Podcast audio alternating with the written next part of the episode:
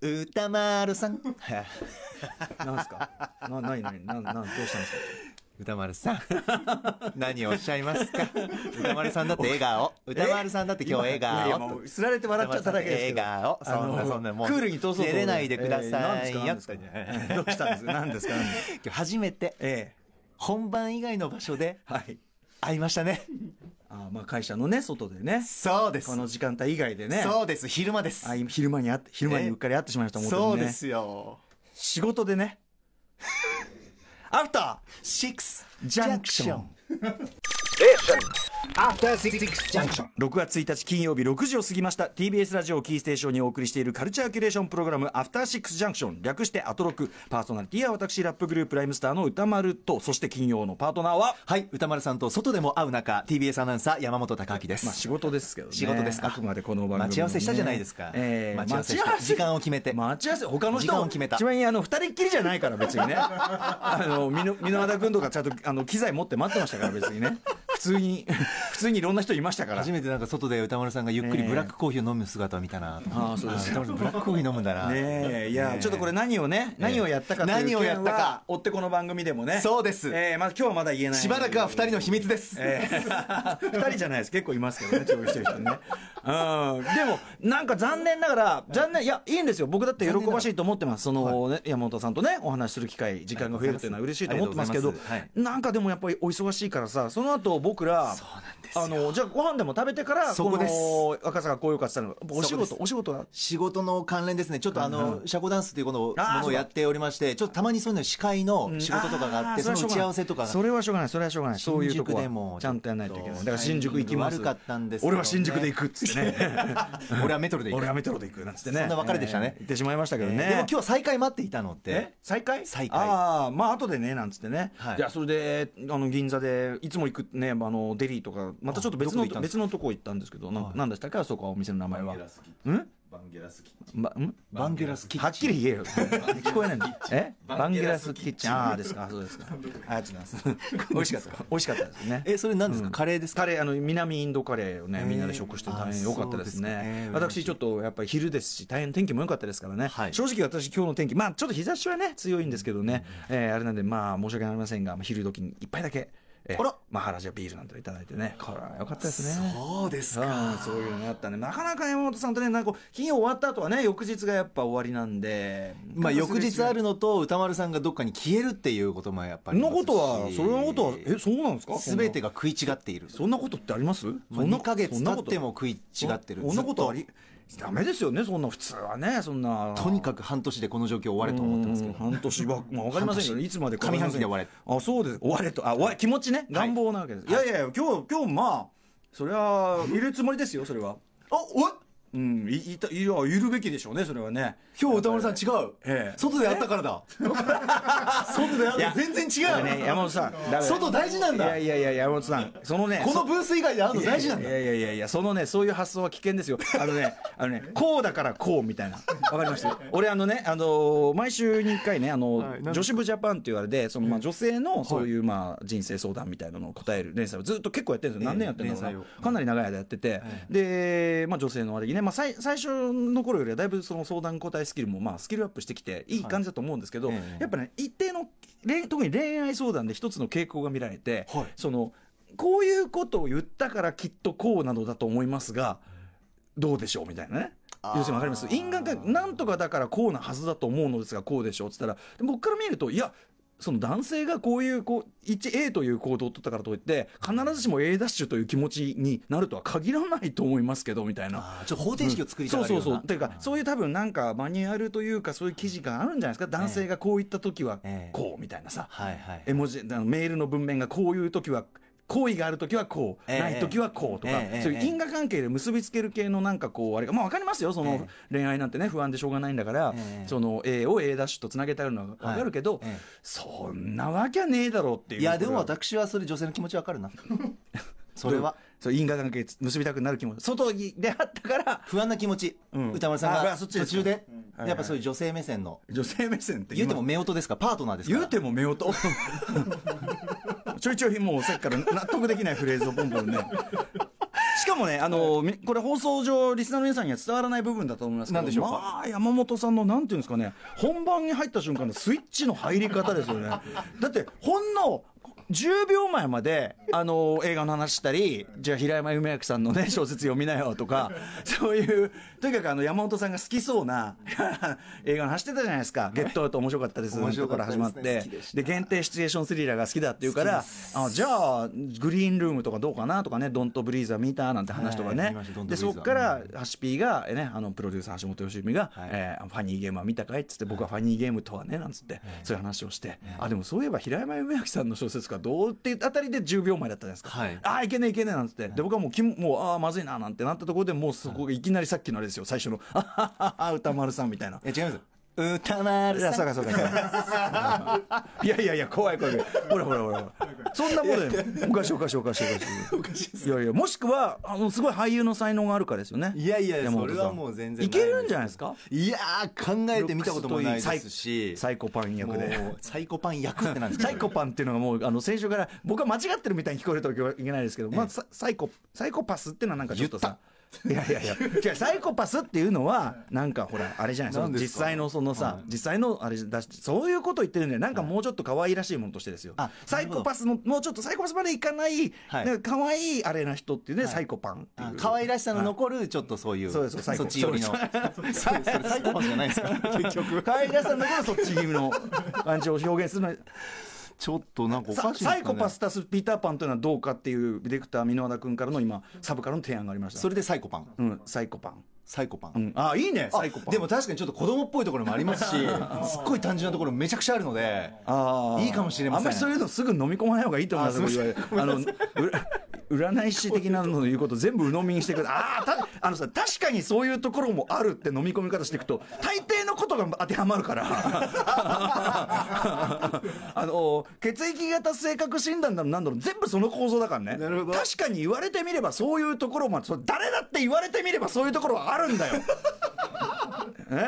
僕一喜一憂しすぎなんですねそういうとこあります合いますかだからあんまり触れないようにしてます確かに占いとかそういうの、ああだからわ私もでもそれマインドコントロール受けやすい派なのであそうですかあのことさらにこう足ざまに行ってみたりするんですけどもうもうコロッともう一瞬で瞬時にコロンとかかる口ですよね催眠術とかかかりやすいタイプだと思うんですコロンってねねちょっと怖いですよねってね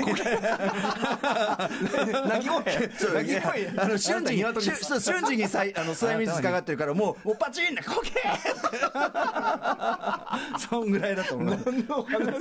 気をつけたいものですね。そうですねあと共にいうことでね、えーあもうお話を語らいの時間も終わりということで、お時間ですね1週間に一 度のね、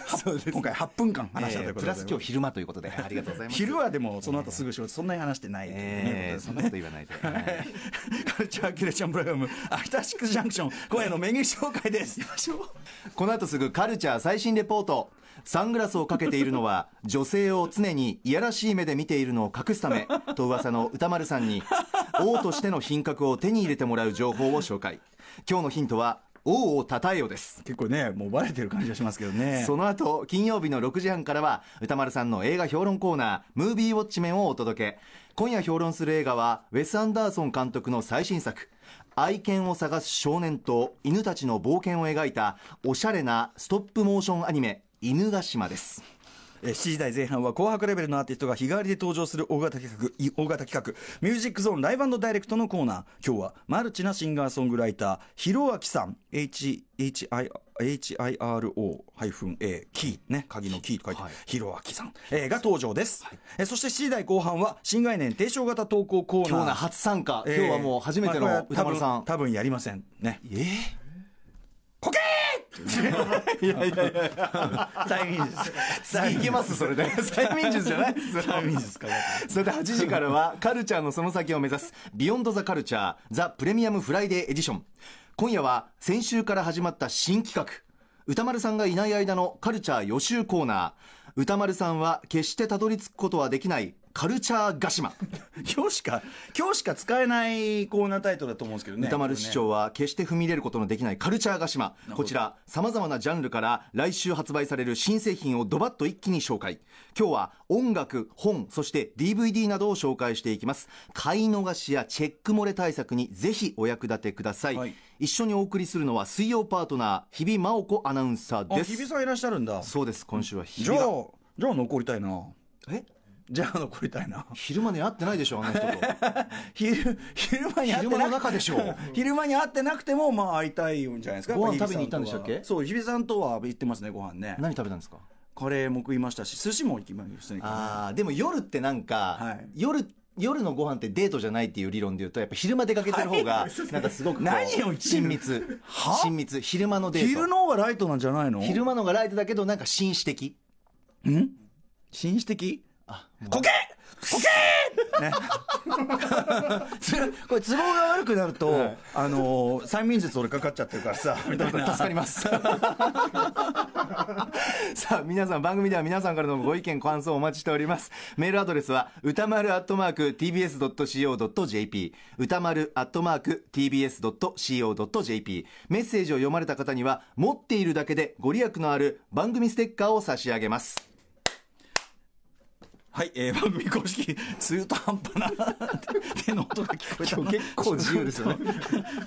番組公式ツイッター 公式インスタグラムも稼働中稼働しておりますツイッターの実況は、ハッシュタグ、ハッシュ歌丸でお願いします。歌丸はアルファベット小文字でお願いします。ハッシュタグ歌丸でお願いします。さあそしてはい。えーということで突然ですが、ここでですね、あの、嬉しいプレゼントです。多分リスナーの方、これ嬉しいプレゼントだと思います。はいえーこれね、音楽でちょっとピンとくる方もいるかもしれませんけどね、世界一運の悪い男のタフな一日は、ここから始まったということで、実は今年は、ブルース・ウィリス主演の映画、えーブルース・ウィリス主演の映画、ダイ・ハード、制作30周年のメモリアルイヤー、だから1988年の作品だったんですね。はい、えーということで、制作30周年を記念して、えーダイ・ハードが史上最高のフォーマット、えー 4K、4K ね、4K ウルトラ HD で蘇りますと。えーこれ本当あの、今テレビのあのああいうさ売り場なんか家電売り場なんか行って、はい 4K の映像を見るとバッキバキでもう半端ないんですよねもう気持ちよさがすごいですよね、すあごの映い像わけです。で、まあ、その新しい形で出ると大ハード。で、しかも今回のソフトは、えー吹き替えの帝王シリーズ同様、夢の吹き替え音声音声のそのトリプル収録となっており、えー野沢那智さんバージョン、えーそして村野武則さんバージョン、えーそして、えー日浦弁さんバージョンという3つ、3種類、日本語吹き替えバージョンが入っていると。